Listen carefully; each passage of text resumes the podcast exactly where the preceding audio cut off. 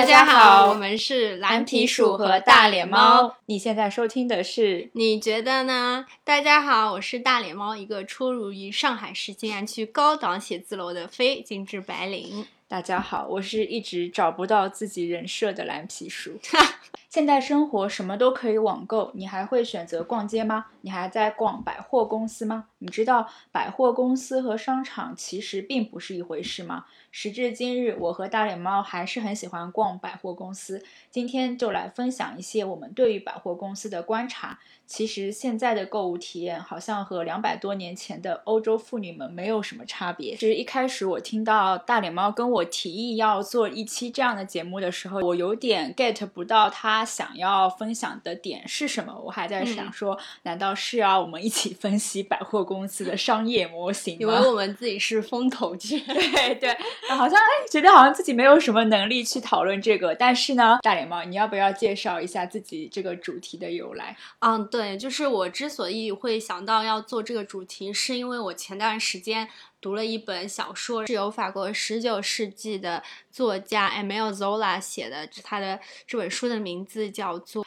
The Ladies' Paradise 翻成中文的话是妇女乐园。我一开始以为是女人的天堂。妇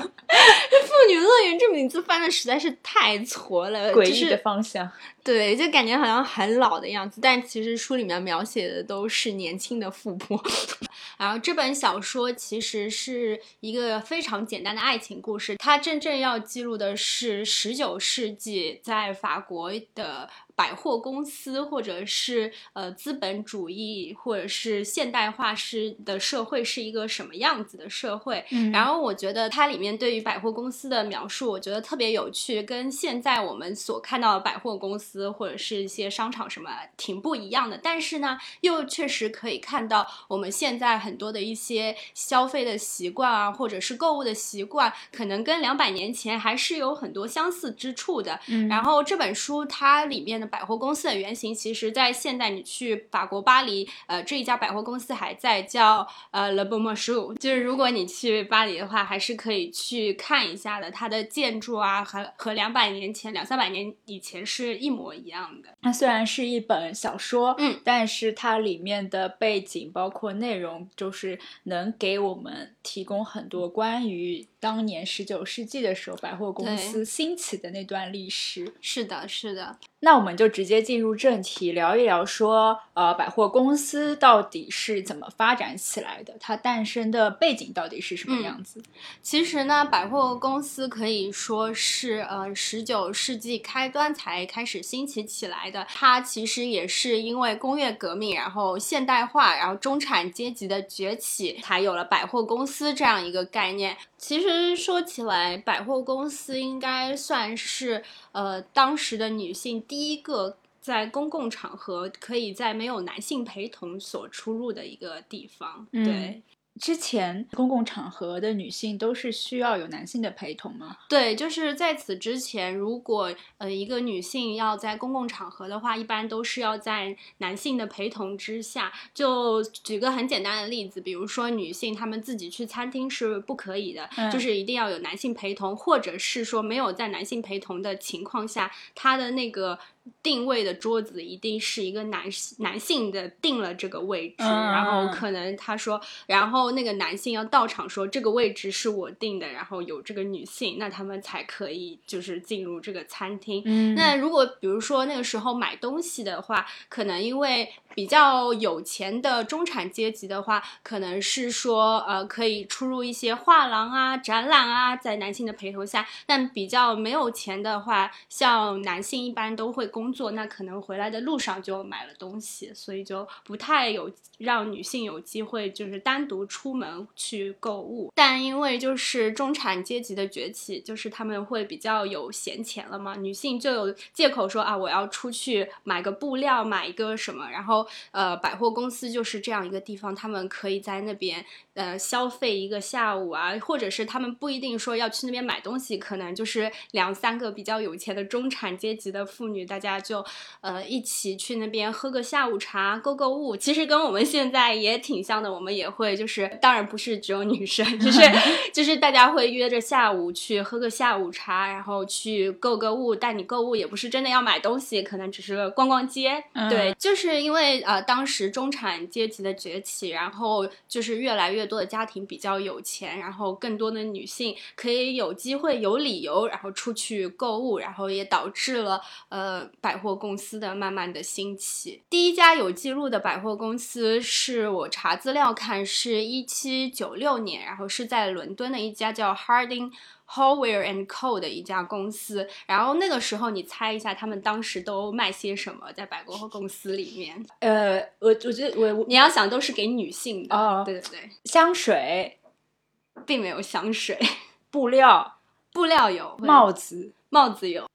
啊，我来公布答案，还有他卖的是扇子，然后还有珠宝。啊，对，其实最早的一些百货公司很多都是以布料起家，然后他们以卖布料为主。然后那些百货公司慢慢的兴起，其实一开始的时候也可能是一些比较好的布料店，然后有很多人来买，然后它渐渐的扩张，然后可能最开始的时候它只是一家临街的小店，然后等他有钱了，可能把隔壁买下来，然后把整条街都买下来，最后是把。整栋楼全部都买下来，他再把把它改造成一个大的百货公司。所以百货公司基本上是这样慢慢从一个小的店家，然后再扩张到一个整栋的房子，大概是这样。其实说到布料的话，呃，当时他们买布料的这些布料商跟现在。这些时尚买手，我觉得还挺像的，因为他们当时我从书里面看到，他也会从世界各地去进口一些比较高级的布料，比如说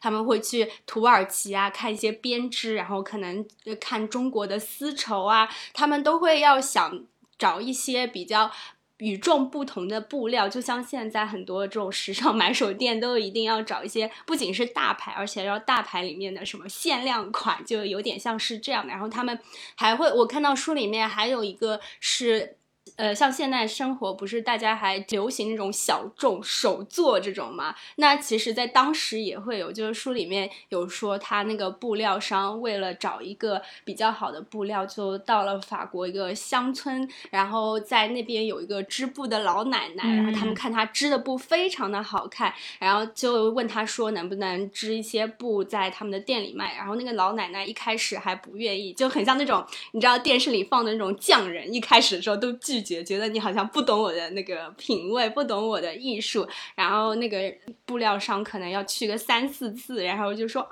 我真的很喜欢，三顾茅庐。对对对，然后就是可能感觉跟现在的一些比较高端的一些，比如说买手店啊、时尚产业，还是挺挺相似的。说到这个，我突然回忆起，就是我小的时候，其实我们家也。买成衣比较少，就是我妈上街也是去逛布料店。真的吗？对，可能是我真的住在比较乡下。然后那个时候我们的那个小镇也没有特别像样的，嗯，就是所谓的品牌的或者比较就是呃时髦的成衣店。然后家里的亲戚或多或少家里都有缝纫机，然后就会自己去布料店挑，嗯，可能。就像你说的，说要样式新颖的，要好看的，然后回家自己。然后材质也对我小时候还说蛮多件那种连衣裙，都是家里的亲戚自己做的。这么说，我小时候也有，就是可能是亲戚朋友，然后他们有一些会很喜欢设计，就是还要自己设计一些款式，然后做一个连衣裙这样。但这个回忆现在就已经对对对，现在确实大家都会买那个成成衣，很少有。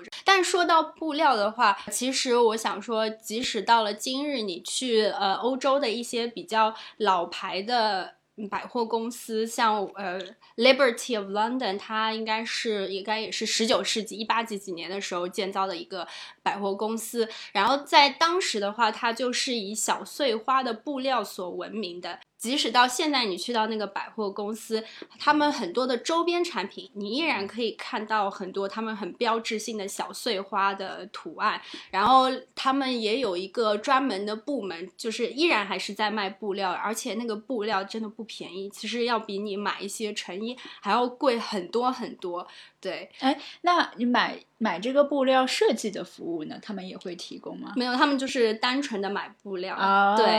那所以如果我需要把它制成成衣的话，就可能要去找裁缝铺之类对，的。它应该的，就是像他在那个呃牛津街附近的话，有很多那种高级定制的。嗯嗯呃，店嘛，然后所以就是你布料可能是单独买，嗯然后还有专门做高级定制嗯的嗯店，然后帮你用这些布料来做定制。嗯对，所以其实我觉得现在在伦敦，如果你是比较可能说 high class 的话，是应该还是会就是去买这些高级的布料，然后做一些定制这样子。嗯另外一个的话，我觉得挺有意思的。虽然就是说，呃，最早的百货公司都是以布料商家起家的，但也有一些是呃，比如说以食物闻名的。而且你即使到今日的话，你去这个店的话，依然可以看到他们最主打的商品也还是食物。就呃，另一家比较有名的也是英国的百货公司叫 f o r n a n Mason。如果嗯你去过英国的话，应该都会知道他们家有很多就是茶叶很有名，就是拼接茶。然后另外一个的话就是饼干啊、蛋糕啊，这些都是摆在他们一楼最显眼的位置。然后如果你去看他们的历史的话，你就会发现他们最开始的时候就是以卖这种旅行的便当起家的，就是呃，因为那个时候有很多旅行家在英国，十八世纪的时候，但大家做长途旅行的时候，肯定当中需要买一些东西来填肚子，然后它是以这个起家的，所以嗯即使到今日的话，你去这个 f o r n a n Mason，你可以看到他们最主打的商品也依然是食物。嗯，对，这我觉得这个还挺有趣的，就是你可以到现在的百货公司，你可以看得出来它最开始的原型是怎么样，它是以什么呃起家的，就是它还是有自己的一个特色和对对在。对对对，刚才你讲到英国的这个以布料店起家，然后慢慢扩展成为一家大的百货公司。嗯想要补充一个，就是西班牙现在最大的百货公司，嗯而且它现在也是欧洲最大的百货公司集团，叫 El Corte Inglés，它其实叫英格列斯百货。它原先也是在马德里的一家专门做英式呃裁缝店，就类似于这种的、哦呃裁缝铺吧，小铺子，然后也是一一点点扩张，然后扩张成了现在的连锁集团。我对这个非常有印象，是因为我当初在西班牙的一个小城市读书，然后整个镇上只有这么一家百货，去逛这家百货公司的老年人居多。就是嗯因为按当地当地的经济状况来看，就是老年人普遍比年轻人有钱很多，嗯，然后百货公司卖的东西又是比外面的小店里卖的东西都要稍微呃贵一点点，对，所以老年的消费者非常的多，年轻人反而都不太逛百货公司。哎，这个我想到就是那个高岛屋，因为它高岛屋是那个日本的百货公司，然后在上海也有一家。就是它在日本的定位也是贵妇百货，所以它里面的东西其实都不便宜。嗯然后它可能它的选品也比较偏向于成熟女性，然后可嗯能会卖很多很好看的丝巾啊、手帕这些，像这些可能现在年轻人就很少会用到。嗯的，感觉年轻人去百货公司。呃，就像你说的高岛屋，可能去找吃的东西比较多，可能不会在那边消费。对，所以其实呃，这些百货公司你可以看得出来，他们呃都有自己的品牌，然后有自己的定位。我觉得你只要去到这个百货公司，你喜欢这个百货公司的风格的话，一般来说里面的选品啊，或者是它的一些定位，肯定是跟你全部都是符合的。对。嗯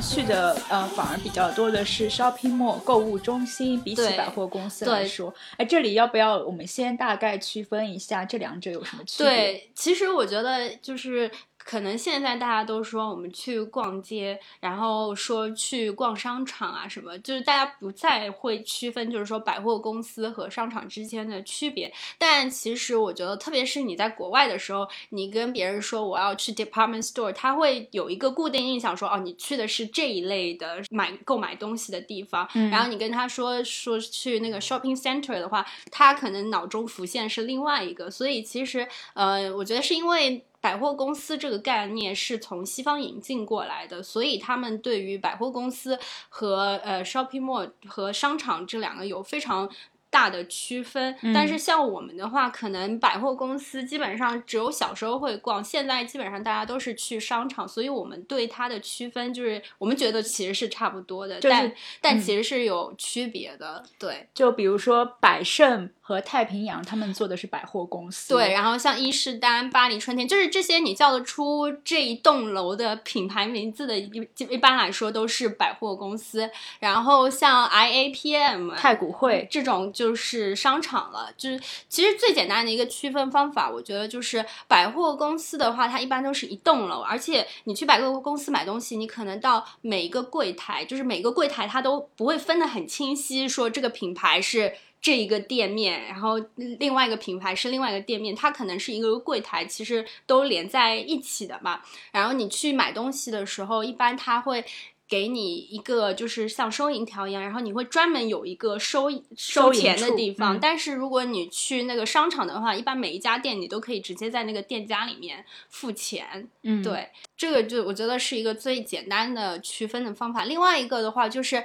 像呃百货公司，因为它的英文名是 department store 嘛，所以它顾名思义，它是有很多一个 department，就是有很多很多部门。但是像就比如说，可能有的部门是专门卖帽子的，专门卖衣服的，它是以这个。来区分的，而像那个商场 shopping mall 的话，更多的是以品牌来区分，就是你要去买什么牌子，你直接去到那家店，而不是说我是要买什么东西，然后我到了那个地方，可能有各个品牌的东西。就举个很简单的例子，也是我刚刚说的那个 Liberty of London，就比如说它地下一层就是卖男装的东西嘛，但它不会说哦，这个品牌的衣服、帽子、配饰。呃，是放在一起，它可能是不同品牌的衣服放在一区，然后不同品牌的帽子放在一区，而且它，如果你去看的话，其实，比如说它的里面的一些手表的配饰，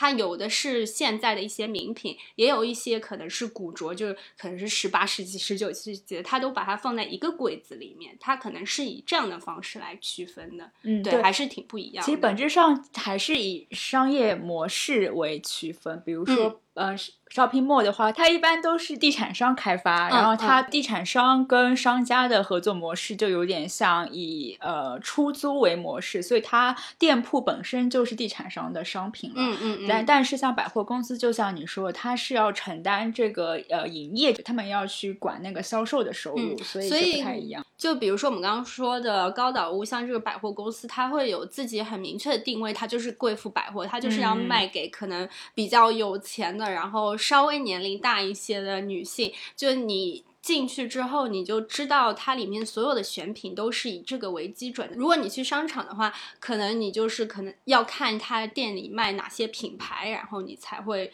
呃决定说买什么东西。对，嗯虽然说我们刚刚说了这么多区别，但我觉得就是现在百货公司和商场来说，好像区别没有以前区分的那么大了，你觉得是吗？对，我觉得现在的百货公司和是呃购物中心，就是 shopping mall 之间的界限是越来越模糊的。嗯因为购物中心的话，也现在非常强调它整体的一个品牌管理。其实你是嗯进不同的 shopping mall，、你是可以感受到它给愿希望给你带来的不同的一个氛围跟体验的。然后更加把商户本身当做商业合作伙伴，比起原来的租客的一个身份来说，这点是跟百货公司是趋同。然后百货公司现在在因为呃购物中心给他们带来的压力也很大，我觉得百货公司现在也越来越多的去打造一些体验型的东西，嗯生活嗯服务类的东西。我觉得这两者是在越来越相近的。嗯，嗯，生活服务类是就比如说呃，shopping mall 里面。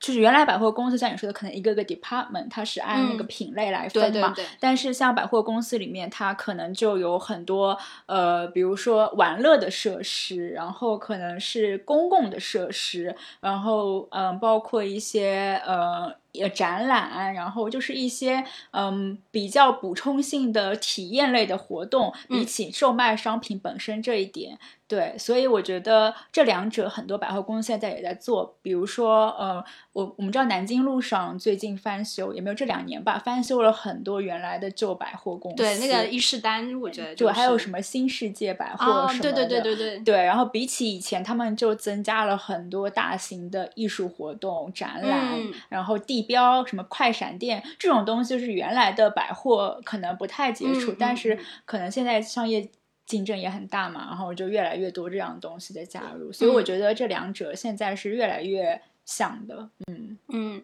我觉得确实就是现在的话，我觉得大家并不会很执迷说，呃，我要去逛百货公司，或者是我要去逛一个商场了。嗯就是很多时候，大家可能更多的是着重在那个体验上面，而不是说我我要看某一个品牌，或者是我要看某一样东西了。对的，这感觉是这两两个百货公司或者是购物中心现在都在 focus 地方，更加注重消费者的体验了。嗯嗯嗯我们如果说回历史的话，刚才我有提到说，我觉得西班牙那家百货公司价格可能就比平时那个街上的店里面会贵一些些。嗯。那十九世纪的时候，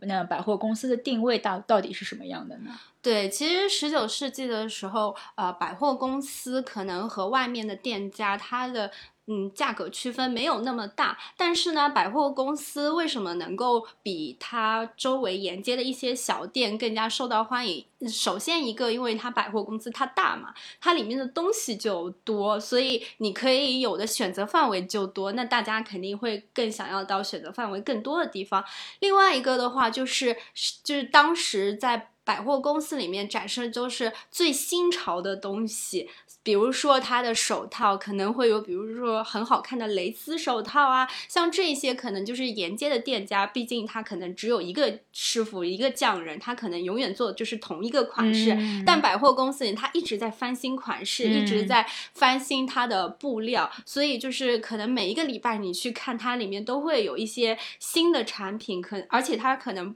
就像我刚刚说的，不只是说，呃，是当地的一些布料，它可能是从别的国家进口而来。供应商选择比较多。对，所以它可能价格上，嗯、跟外面的区分不是很大，但因为它的选品量又够多，然后它的东西又够丰富，所以很多人都喜欢去。另外一个可能让百货公司相较于沿街的店家更受欢迎的是，因为像十九世纪的时候，不是因为灯泡啊这些，呃，还有玻璃啊这些都刚刚发明，所以其实。像一些沿街的店家，那个时候就是比较昏暗，就是即使你现在去一些欧洲的地方，如果你走到一些建筑物里面，因为它不都是石头嘛，然后你走进去的时候，那个里面其实是很昏暗的。但是呢，这个百货公司它有做橱窗，它有做玻璃橱窗，嗯然后玻璃橱窗里面都会展示一些最新的选品。嗯那很多这些贵妇就路过的时候，就会看到这个橱窗，就会被吸引。即使到现在，我们其实出去逛街的时候，还是很容易看到一些橱窗，然后被橱窗里面的装饰吸引。特别是一些大牌，他们每一季他们橱窗都会花嗯很多心力去装饰。对，就是橱窗设计本身就是应该有一个专门的人负责嗯在做这样的事情，因为它是展示品牌的商品和形象很重要的一个窗口。之前的有认识一个朋友，他的职位差不多有点像陈列或橱窗的一些设计，就商品展示这一块在商店里本身也是非常重要的。那其实，在十九世纪的时候，这些就已经出现了。你看，它即使到现在，也依然就是影响着我们对于啊这些橱窗展示啊，我们依然对它很感兴趣。而而且在即使在现在，如果你去一些欧洲的百货公司，特别是到圣诞节的时候，每一年大家都会评论说啊，今年圣诞节哪一家的呃百货公司的橱窗做的比较有创意，比较好嗯看。对，所以嗯。其实两三百年前和现在，我们的消费的一些习惯并没有任何的改变。嗯，嗯，对，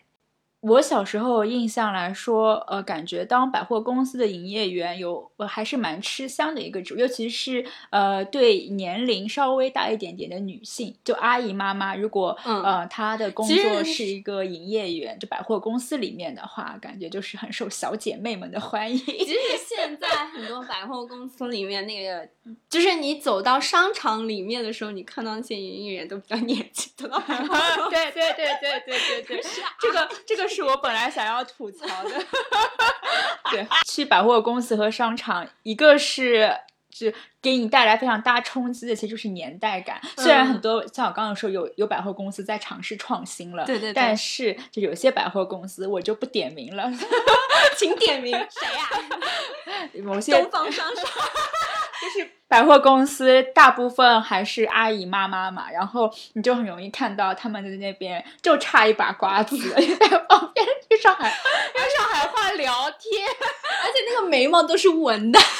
根本没有管你要买什么，就让你觉得体验很差，也不是体验很差，让你觉得很随意。好像不是很、啊不是很很关心你，就是你这个顾客要去来这？个顾客也很烦，就是你去到一个店里面，人家太热情了也不行，然后像老阿姨一样，人家不管你们，你又觉得受到了冷落。对对，我就觉得一个有好的营业员，一个销售人员应该是非常有眼色的，就是哦只要你在你在需要帮助的时候出现在你身边，这种就嗯体验就会很你倒是要求很高，钱没几个，对 呀、又不满，在那边逛逛逛，潜在客户懂不懂？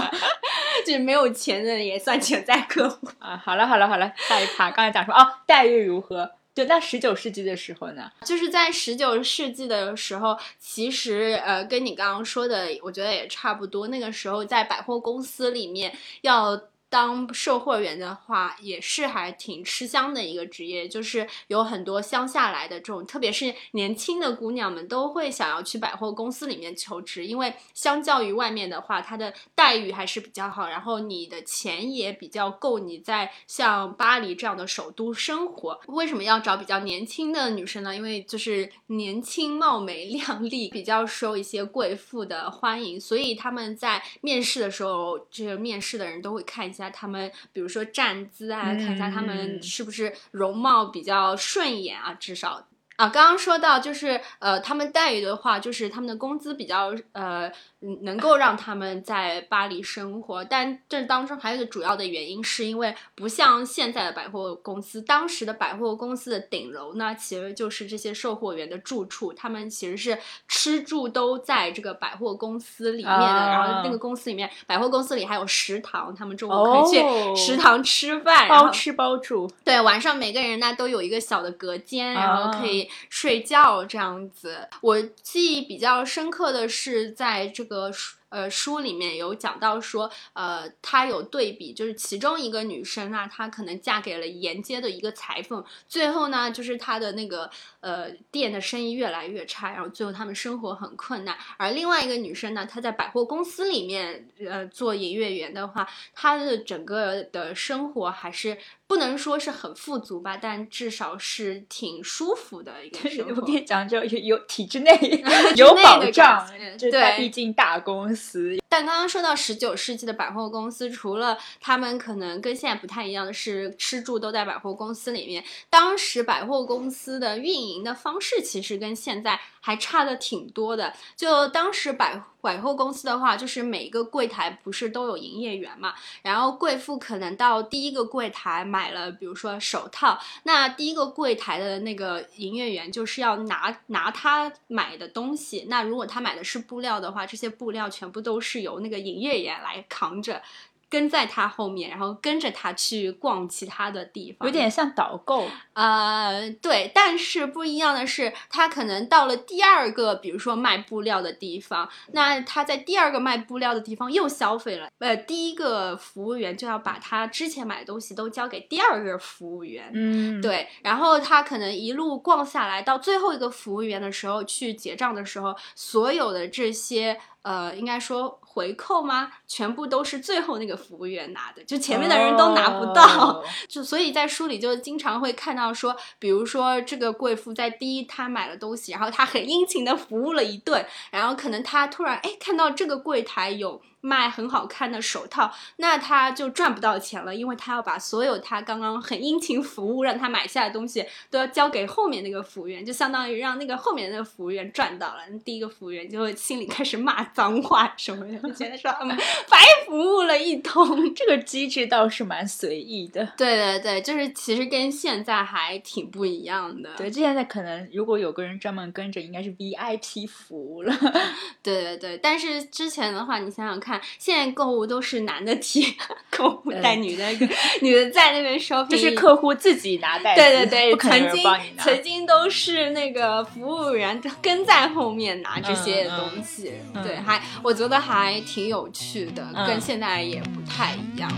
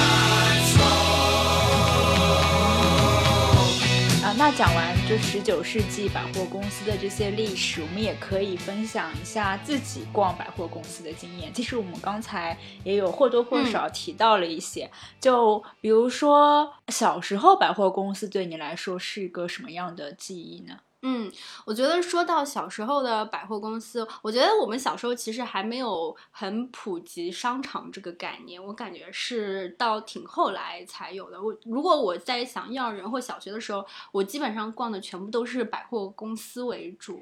这边我的我的记忆就非常之少了，因为我住在乡下，然后百货公司就是正儿八经的百货公司，叫出名字百货公司，在我眼里全都是呃很高级的消费的代名词。对，因为我大概一年我们进浦西看亲戚的时候，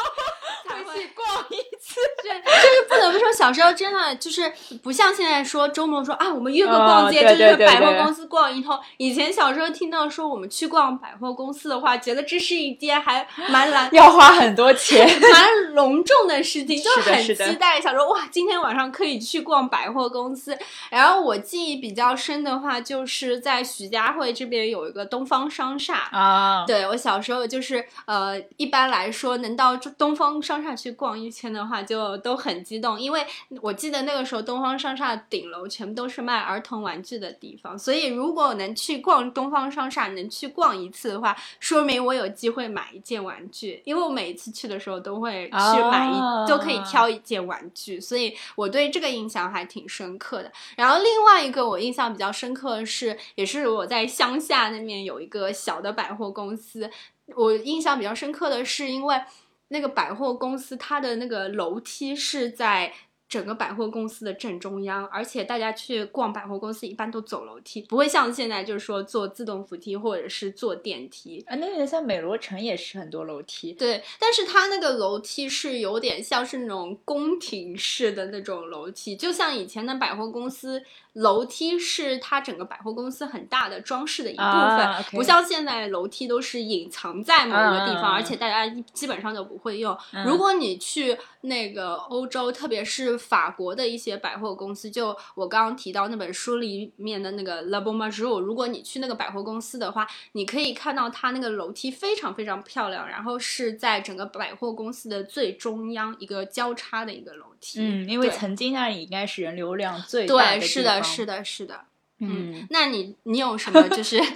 在乡下逛百货公司比较有印象的事吗？真真的比较少。我唯一比较有印象就是浦东，呃，有一个就我在我小时候算是高级消费代名词，就八百伴，不知道你有没有听说过？哦，就感觉如果去百货公司的话，一般都会去那个我突然觉得八百万原来也已经这么老了。非常老，而且我上一次去应该是可能是二零一三年、一四年的时候了，嗯而且那个时候去是因为路过那个地铁站，然后哎找个地方吃饭什么，就去了八百伴。去了之后落差感非常大，那我那也是时隔很久再去，已经经历了很多 shopping mall，然后、嗯所以再去的时候会觉得啊，怎么跟我印象中那个繁华的八百伴不是同现一个？在感觉就很落魄、很暗，是吗？，对，就是感觉灯光啊、设施啊都是旧旧的、暗暗的。当然了，我现在我已经很久没去了，我不知道它现在有没有翻新。嗯，对，但是事实上，呃，百货公司在小时候的地位是非常崇高的。金碧辉煌，灯火通对，明。真的。那呃，说完小时候的百货公司，不然就来说说你现在一般都去哪里逛街吗？我这边这部分要拉踩好多商场，好吧？有没有好多？可能哦拉踩一个商场。来来来来，哪一家？OK，首先，首先我现在已经很少逛百货公司，这一点就是那商场也可以啊。，对，因为百货公司像你说的就已经偏陈旧了。其实我最近反而去过新世界百货，然后那个地方已经让我感觉像商场了，比起传统的巴黎春天这种百货公司。反正我的体验来说，我肯定是逛商场更多的。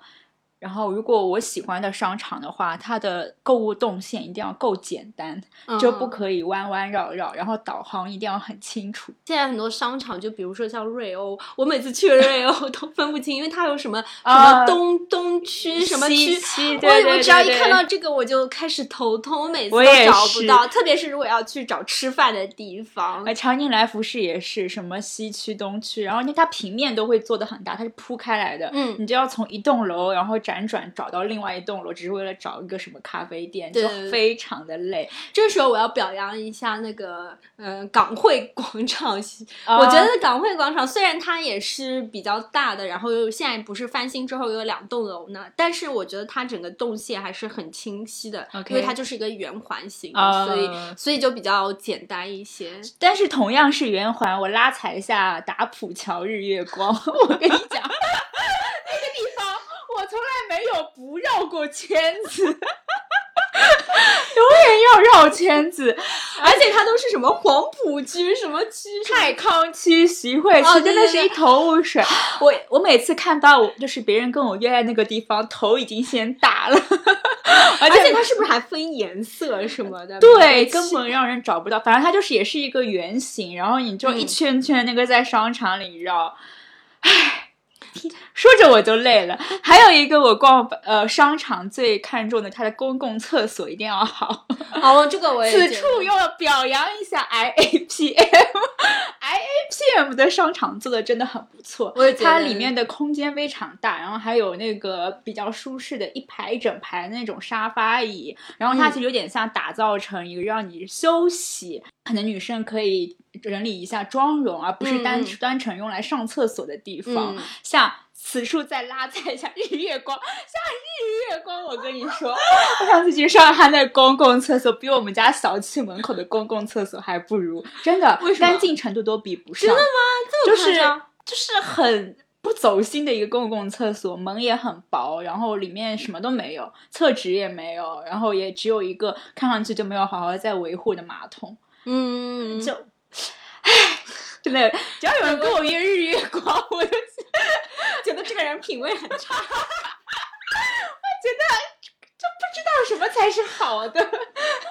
然后还有一个是，有的商现在商场都，就像我之前说的，比较注重整体的包装啊、嗯形象，不光是视觉上的设计，嗯包括他们的音乐，甚至是呃商场的香水那个空气那个味道都很讲究。然后恒隆广场的香水味道就很不错。哦，这个我必须赞同一下。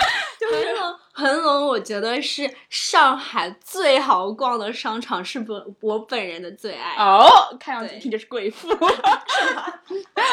我去恒隆都是为了上他的公共厕所。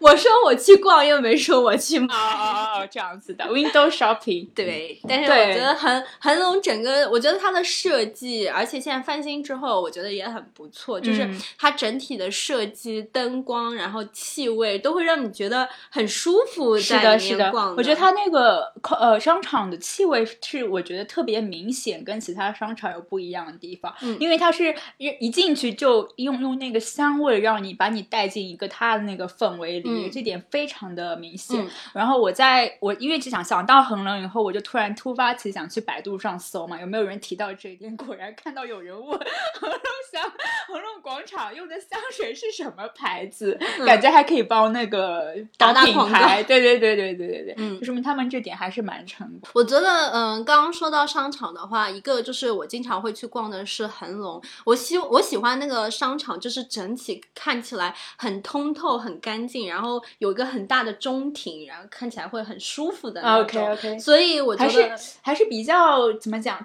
传统意义上的对商场对对对对的样子。对对，我比较喜欢，一个是恒隆，还有个 IPM，我也觉嗯得不错。对，就是比较通透。嗯另外一个的话，我觉得商场里面它所进驻的店家的整个呃怎么说？调性我觉得也很重要，像恒隆里面的话，我觉得它里面选的品牌都还挺不错的，就是你每一层都会有想要逛的东西，我觉得这个还挺重要。我觉得不是所有的百货公司你会每一层都想要逛，或者是每一层都会你觉得有好的品牌，对，然后另外一个我想要提一下的，我在上海我还挺喜欢的一家百货公司是 K 十一。嗯，对，对，因为我觉得我逛百货公司，其实现在越来越少逛衣服的，我比较嗯喜欢逛一些呃，比如说杂货啊，然后一些小的艺术品啊，就是生活时尚类的东西，我看的会比较多。像 K 十一的话，K 十一是商场吧？对、啊，嗯商场对，然后但是 K 十一它呃楼下的话，就是它 B 一比二层就有很多这种呃比较有设计感的东西，然后比较偏生活时尚类的，不管是衣服啊、配饰啊，甚至是一些嗯比如说家居类的，我觉得它的选品啊各方面都还挺挺不错的。我会每一次走到那个区域都会想要进去逛一下。我我也觉得这是现在的商场比现在的百货公司要好逛的一点，就是如果我们把它比喻成一个人的话，商场其实它更加有个性，然嗯后嗯、呃可能嗯怎么讲，你更能让消费者就是更能吸引到。他想要吸引到的消费者，比如说你讲的 K 十一，它是主打艺术路线的，嗯。然后比较新潮，那肯定吸引的更多的是年轻人嘛。然后我觉得这是百货公司现在百货公司缺少的一点，嗯。就是怎么样去塑造出它整嗯。体的一个性格。但不得不说，如果我去英国的话，正好是相反，嗯我绝对不会去那个呃 shopping mall，因为 shopping mall 它就很缺乏个性，就是一些你平时那种 high street fashion，就是你知道，比如说 H&M 啊或者是什么，全部都是这种品牌，就他就把他们全部都堆在那个嗯 shopping mall 里面。但是百货公司的话，它会有很很不错的选品，然后都会罗列一些，比如说艺术家的选品啊，或者是他们自己百货公司出的一些周边。嗯然后它整个的陈列的方式也不太一样，就嗯可能像嗯。嗯商场的话，毕竟你还是一个一个店铺嘛，每个店铺可能会有不同的陈列。但是你在国外的百货公司，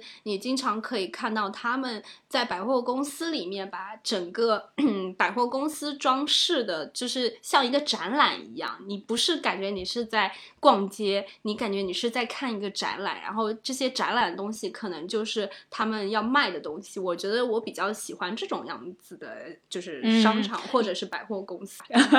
呃我刚你刚才讲这个，我想起还有一个我想讲的是台北的诚品信义，嗯嗯、就是诚品。呃是一个书店品牌嘛，但是它也有做呃完全的百货公司这样子的一个模式。呃，有一家比如说在台北市政府站，然后它周围全都是被一堆百货公司包包围，是星光三星光月三月对，有两三栋这样。然后它其实就是一个购物商圈，然后整个成品新义就有六层楼，从嗯吃的餐厅、美食到呃呃 lifestyle 的东西，到嗯书本到文具，它就是一整栋全都给你包括，还有一些展览空间啊什么的。然后是成品旗下专门的一家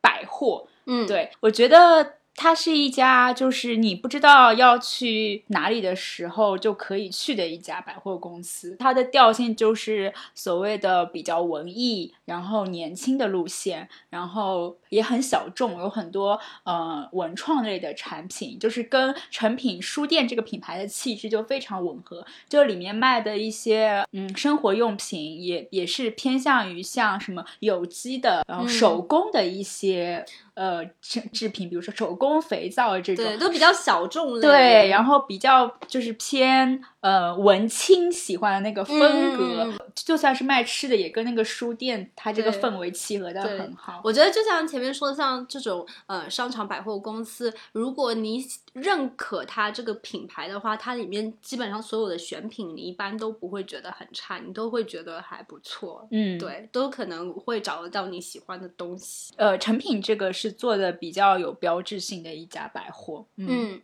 成品，因为我们之前在台湾的时候都还挺喜欢去逛的。就是如果大家去台湾的话，我觉得，哎，这边国内好像就是成品，它没有把它做成百货公司，好像苏州那家有，但它不算是百货公司，因为像我们去的那个台北的成品的话，就是确实是它又有卖衣服，然后又有卖包包啊、鞋子啊，就是真的像百货公司一样。但它的选的东西，我觉得就是如果你是文青的话，就你一定会喜欢嗯里面所有的就是选的东西。然后除此之外，我还是想要跟大家推荐一下，就是刚提到的两家英国的百货公司。我觉得你去英国的话，就是一定要去一下这两家百货公司，去体验一下我刚刚说的，呃，十九世纪的百货公司是什么样子的。嗯就是你走进去以后，你就觉得时光倒流了。就是一家就是我前面有提到的那个 Phone and Mason，就是它一走进去的话，它所有的地板啊、墙啊，全部都是木质的，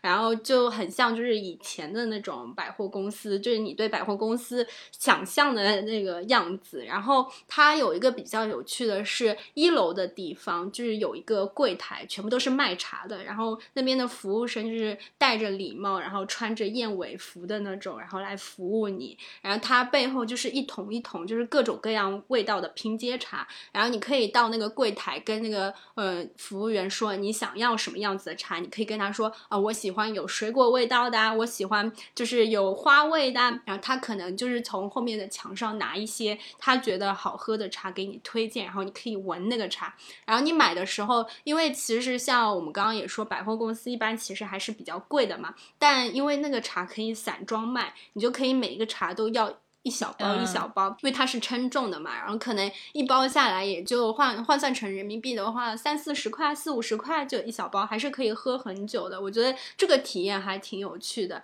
另外一个的话，就是如果你走上那个楼梯，它那个楼梯也是这种咯吱咯吱作响的，然后你嗯可以摸一下那个扶手，就全就是全部都是十八世纪的那个扶手，你可以感受一下历史的痕迹啊。就它不仅是个百货公司，也是一个五就是历史建遗筑，嗯对，就是如果你去的话，你可以就不要去坐电梯，你一定要走嗯楼梯上楼。然后呃，它到三楼还四楼的时候，有一个 barber shop，就是男士的理发店。然后你在那一层楼的时候挺有趣的，就是经常会看到一些英国的男士，然后他们可能穿着睡袍，然后穿着真皮的拖鞋在那边逛那一层楼。他们就是在那个理发店理发，然后等的期间就可以以穿着这种浴袍啊，然后在那边逛，就是很像以前那种有钱人逛街，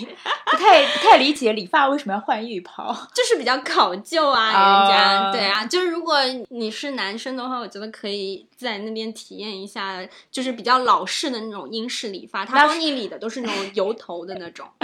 哎，是不是上海弄堂的老阿苏都是因为这个，所以都我真的穿有睡衣？也有可能，但那个还挺有趣的。另外一个我想推荐的就是哈罗德的那个 Food Hall，因为它那个 Food Hall 有呃，可能跟别的地方的装修不太一样，就是呃，哈罗德基本上整个。百货公司的装修就已经改的比较现代了，但如果你去它那个卖食物的那一个区域，你往头顶上看，它有那种孔雀的装饰啊，然后还有一些就是很西方十九世纪的时候对东方想象的一些壁画什么的。就你一走进那个空间，你会觉得有点像是十九世纪英式的宫廷里面的嗯那个样子。就他们这些传统的建筑物都保留的很好对好。，如果去英国的话，我觉得这几个百货公司都可以去看一下，就不只是说一定要去里面买东西，你可以看一看他们的建筑，然后看一下他们的，就是他们对于百货公司的理解到底是什么样子的，可能跟我们想象的百货公司不太一样。最后的话，不知道，嗯，蓝皮鼠。你有没有什么逛街的小技巧？技巧 没有哦，我有一个不买力省百分之百。但我逛街特别有目的性啊就是我就是奔着一家店去的，所以进去之前我就知道买不买得起里面的衣服，然后我大概要买什么，所以只有只有去有有了以后马上买和不进这家店这两个选择。不是，听你不是说就是只有有优衣库的店啊 那你比如说逛完那家店之后，你还会就是顺便去看一下别的？呃，非常少，因为我觉得逛街很累，尤其是现在的商场越做越大，也 圆老点绕不到 近真的就是诶老年人走走不动这么多路，少就是真的为了逛街而逛街。对，这是我的一个习惯。那你呢？嗯，如果我去逛街的话，我一般就是特别是买贵的东西，我一定要货比三家，就是不拿到最低价，我一定不死心。就货比三家是指就是看了第一家一定要再去看隔壁的吗？就比如说，我之前买了一件就是一个名牌的大衣，然后我在店里的时候我就试穿了一下，我觉得很不错，但那个价格确实有点贵。然后后来我就去英国的官网上看了一下，是它的一半的价格，合理吗？哦这件事情很不合理啊。然后我就在那个网上，在哈哈罗德的那个网上订购了，然后嗯加上邮费，嗯邮费可能两三百块钱，还是要比原来大概差了一半的价钱。哦，对，然后我就通过这个方式，而且哈罗德虽然它是在英国，而且那时候疫情，我想说肯定要过一个月才寄到，结果三天就寄到了。嗯，这你这个有点像海淘，它是属于海淘的一种。它不算海淘，因为像英国很多的百货公司，因为它现在很注重。中国的客户，嗯所以你比如说像哈罗德，或者是像英国的 Selfridge，就是你上它官网，它都是有中文的，你可以直接在它官网购物，而且你可以用支付宝直接支付，你不需要用那个什么英镑去购物。这段听上去很像那个哈罗德给我们的中差广告。哈罗德，拜托拜托，请给我钱。嗯，然后我朋友他们逛街有一个特点，就是线下的商场已经成为了试衣服的地方，对，是的，是的，我现在也是，我现在很少直接在线下买。直接消费。嗯就一般都是先去试看合不合适，如果合适的话，回家再去考虑从哪个渠道入手，因为还要再看，就像你说的，每个渠道不同的价钱可能有差。对，但是我相信还是有很多有钱人是能够一掷千金，根本不管价格的。嗯就是想到之前，就是也是道听途说，也解了我很多年的一个疑惑。因为有些商场，你看那些东西就都很贵，虽然卖出去能一件能赚不少钱，但是能够在那个那样的位置、那样的商圈，就是常年屹立不倒，而且没有什么人。人对永远很冷清那种商场。以前就一直疑惑怎么样坚持下去，就是原来就是真正的有钱人都是在一一家店里预存很多钱，然后比如说当钱？几十万、上百嗯万之类的，不知道看他们的心情吧。然后呃，如果有当季最新的产品，或者是导购认为比较适合他的一些产品的话，就会通过微信的方式那个联系，然后确定下单，然后再攒一堆，一个月攒攒一堆，全都就是送到那个有钱人的家里去，就是根本然后直接在那个户对对，头扣他根本就不用来店里面逛，所以就商店就可以赚很多了。好，那我们结尾就是让我们真做有钱人，从此以后不需要货比三家，直接线下试了衣服直接带走，啊不对，线下都不用去，直接 直接微信联系。怎么有种微商？哎，那个就是不是不是那个奢侈品店都有那个 SA 吗？嗯，什么 S A？是什么？